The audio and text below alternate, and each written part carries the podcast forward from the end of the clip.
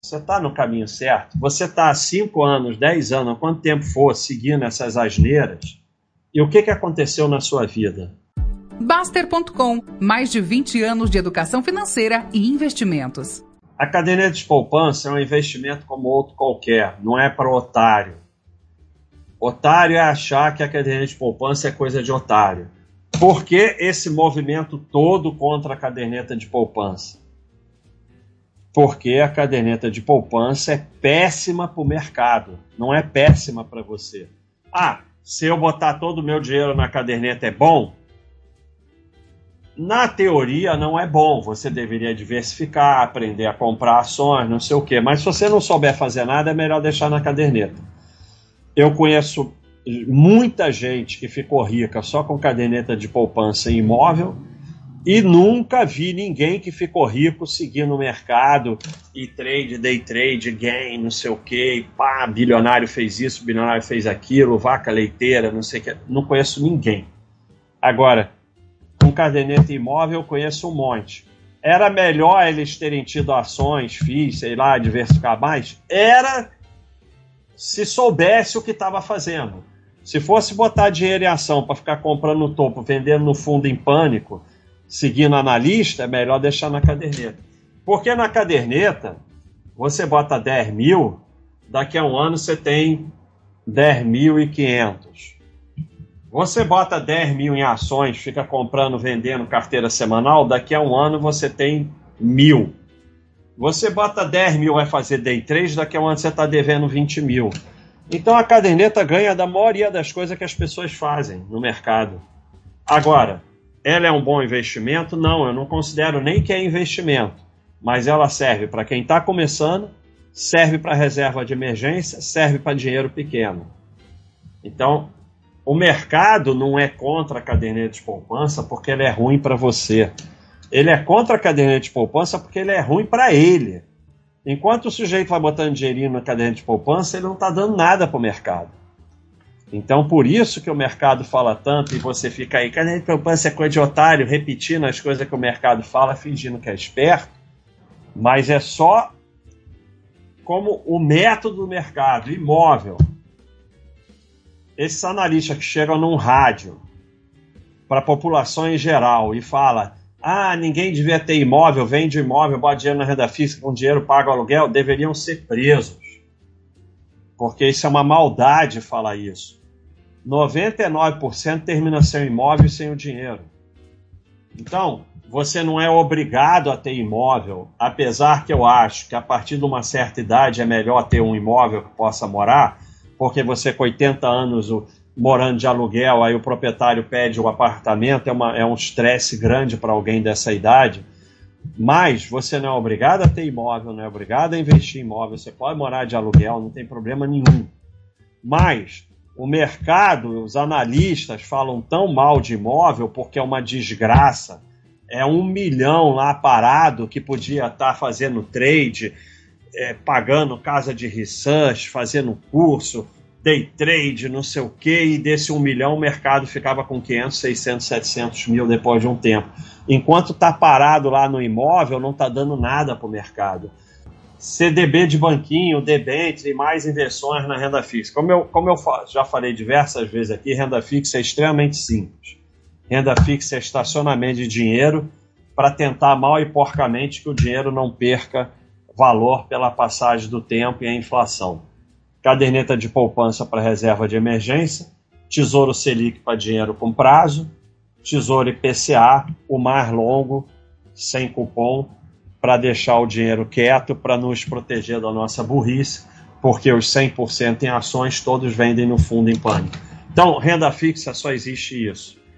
Mas esses instrumentos de renda fixa que está pagando muito, 200% CDI, não sei o quê, todas essas invenções de renda fixa, elas levam você a girar e pagar taxa de administração, pagar isso, pagar aquilo, sustentar o sistema. Então, quando você cria a fantasia que existe renda na renda fixa, isso leva ao giro, porque a renda fixa passa a ser um instrumento que faz parte do cenário. Cenário agora é ações, cenário agora é renda fixa. Quando a pessoa entende que renda fixa é estacionamento de dinheiro, não tem cenário para renda fixa. Tem o percentual do seu dinheiro ou o valor total que vai ficar na reserva de emergência. Se você está acumulando dinheiro para alguma coisa, você tem o Tesouro Selic e tem o percentual que você precisa ficar como um colchão para diminuir a volatilidade dentro do que você aguente. A volatilidade não tem problema nenhum, realmente não tem problema nenhum mas não quer dizer que você vai aguentar. Então, é isso, acabou. Mas, e isso não interessa ao sistema ficar tudo quieto lá. Então precisa criar essas fantasias. Não há nada mais idiota do que risco alto na renda fixa, porque toda vez que tem um suposto retorno alto, vai ter um risco desproporcionalmente mais alto. Então, que você compre a ação de uma empresa, mesmo que a empresa não seja boa, existe uma chance de você ter um retorno elevado, mesmo que pequeno. Quando você compra debênture daquela empresa, você está assumindo o risco alto da empresa em troca de um retorno limitado. Então a renda fixa, não importa o que eles prometam, é um retorno limitado. E aí você assume risco alto com retorno limitado. Então produtos de renda fixa fora desses que eu falei são extremamente idiotas, porque você está assumindo risco alto para retorno limitado. Se você quer assumir risco mais alto, você vai para renda variável, porque pelo menos o retorno é limitado. Então, como eu falei lá atrás, você tem que saber o que você está fazendo. Análise de empresa para ser sócio é extremamente simples. Lucro. Como eu já mostrei aqui diversas vezes para vocês, é tudo lucro. Aí você, se você só aceita lucro há mais de oito anos com lucro e tal, você não precisa nem olhar se é IPO ou não. E você só tem que saber se tem ON disponível, porque sem ON não tem como ser sócio, né? O gráfico eu mostro sempre para vocês é a chance das empresas continuarem. Isso é um gráfico tirado dos dados oficiais da Bovespa, dos balanços entregues pelas empresas chance das empresas continuarem tendo lucro baseado no histórico delas de lucro. 6 a 10 anos, 11 a 15, 16 a 20, mais de 21. Aqui tudo tem uma chance bem grande, acima de 90%, de continuar tendo lucro. 1 a 5 anos já cai para 76%. Aqui as empresas que têm prejuízo têm uma chance grande de continuar tendo prejuízo. Então, basicamente, é lucro Seja sócio de empresa boa que dá lucro e que te oferece ON e deixa quieto. Deixa lá quieto, vai comprando mais, comprando mais e deixa quieto. análise detalhada, ficar olhando detalhezinho de empresa, implica em giro, pagamento de curso, pagamento de casa de research, pagamento de analista para te indicar o que comprar, ou pior, vender. Porque não é para vender nada, é para deixar quieto. E se você analisar demais, sempre vai achar uma razão para vender, porque toda empresa fica ruim. Eu peguei aí um, um, os anos que a Apple teve prejuízo. Um monte de anos ela teve prejuízo, e até recente. Então, a empresa que deu mais retorno nos últimos sei lá quantos anos, volta e meia tem prejuízo. Se você ficar analisando detalhe, você vai achar razão para ter prejuízo, para sair. É sempre o mesmo método do mercado, a retirada do seu dinheiro através dos giros da venda de produtos e serviços para você, é muito ruim para o mercado você aprender que é só ir lá, olhar, dar lucro, tem ON, comprar e deixar quieto. Isso é péssimo para o mercado. Ser sócio de empresa boa, analisar simples e deixar quieto. Então você, isso é coisa de otário, isso é coisa de babaca, de burro que não sabe analisar. Você é o fera que vai lá, estuda quatro horas as empresas, sabe o detalhe da empresa, sabe, é, vai lá no DEI, vai lá não sei o que, fala com a RI, vai lá não sei o que lá, não sei o que, participa porque tem que participar, não sei o que, vai vender. Toda empresa você vai achar uma razão para vender e pior, vai pagar casa de research, vai pagar analista, vai pagar curso, vai pagar site, vai pagar não sei o que lá. É as duas formas, você gira e você paga serviços. Essa discussão diversificação e pulverização, né? Vem como a frase do predador, não muda o bullshit, só muda os nomes. É, A diversificação é péssima para o sistema. Vocês podem perguntar ao pessoal aqui do site. Toda hora tem alguém que posta assim: Ah, depois que eu aprendi aqui na Baixa.com a diversificar, eu parei de olhar, parei de acompanhar o mercado e, e deixo tudo lá quieto e pronto. Por quê? Porque quando você diversifica, você para de ficar estéreo que aconteceu isso, aquilo com, com um ativo ou com outro. E você não precisa acompanhar tanto porque você não vai levar nenhum ferro imenso em nenhum ativo. E aí você se afasta do mercado, que é o que o mercado menos quer. O mercado quer você lá todo dia, grudado, olhando notícia, olhando cotação, não sei o que, senão como é que você vai girar? Então, quanto mais você diversifica, menos você vai acompanhar o mercado, maior a sua tendência a deixar seus investimentos quietos. Então, termos como esse pulverização que está é, lá na Baixa.com começa a aparecer um troço, eu falo, veio dos youtubers. E aí a gente vai lá e sabe que veio. É, termos como esse pulverização não tem nenhum objetivo educacional por trás. É só mais está dentro do método. Cenário. Hora da renda fixa, hora da bolsa, macroeconomia, dólar, juro subiu, juro caiu, dólar, tudo isso faz parte do método, levar ao giro e te vender produto e serviço. Por quê? Porque você tem que ficar lá focando no seu trabalho, aporte tempo. Uma hora a bolsa vai subir, uma hora a bolsa vai cair, a macroeconomia vai acontecer não sei o que lá, o dólar vai subir, vai cair, os juros vão subir, vão cair durante a sua vida, isso vai acontecer o tempo todo e você vai lá só acumulando mais.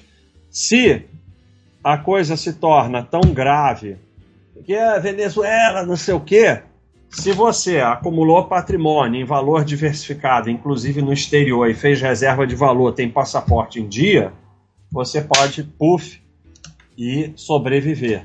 Se você ficou girando, achando que é esperto, achando que é acertar, você não tem nada e vai ficar no país que está quebrado. Vocês todos que estão nessa aí de achar que é esperto, gerando patrimônio, gain, vaca leiteira, não sei o que, lucro é no bolso, para e pensa antes de doar o seu dinheiro. Você está no caminho certo? Você está há 5 anos, 10 anos, quanto tempo for seguindo essas asneiras? E o que, que aconteceu na sua vida?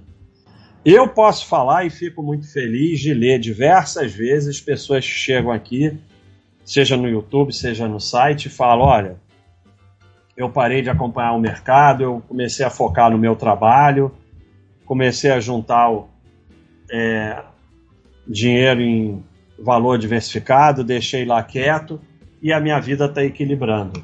Agora, para, pensa e seja honesto consigo mesmo. Isso está funcionando? Eu sei que você deu uma cacetada ou outra, que é muito legal, mas no longo prazo está funcionando? Não, não está. E o que é pior, como isso não levou a nada, você tem que usar mais isso para recuperar prejuízo. É muito difícil dizer, botar uma pedra, é, isso aí não dá em nada, eu agora vou focar no meu trabalho, começar a juntar um dinheirinho, deixar quieto e tal. Porque o que você perdeu vai demorar a recuperar. Então, como diz o predador, o primeiro prejuízo é, é sempre o menor. E não tem nada que dá mais prejuízo que tentar recuperar prejuízo. Então você dobra a aposta no caminho errado para recuperar o que perdeu. Não vai funcionar. Para e pensa e pergunta. É, estou me educando e evoluindo para aprender a investir ou estou entregando meu dinheiro para alguém cuidar dele pior do que eu ou me indicar o que fazer? E o meu patrimônio está aumentando? seguir nesse caminho.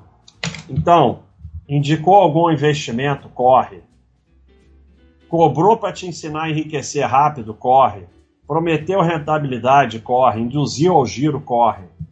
O método do mercado para levar seu dinheiro se resume a induzir ao giro e cobrar por produtos e serviços.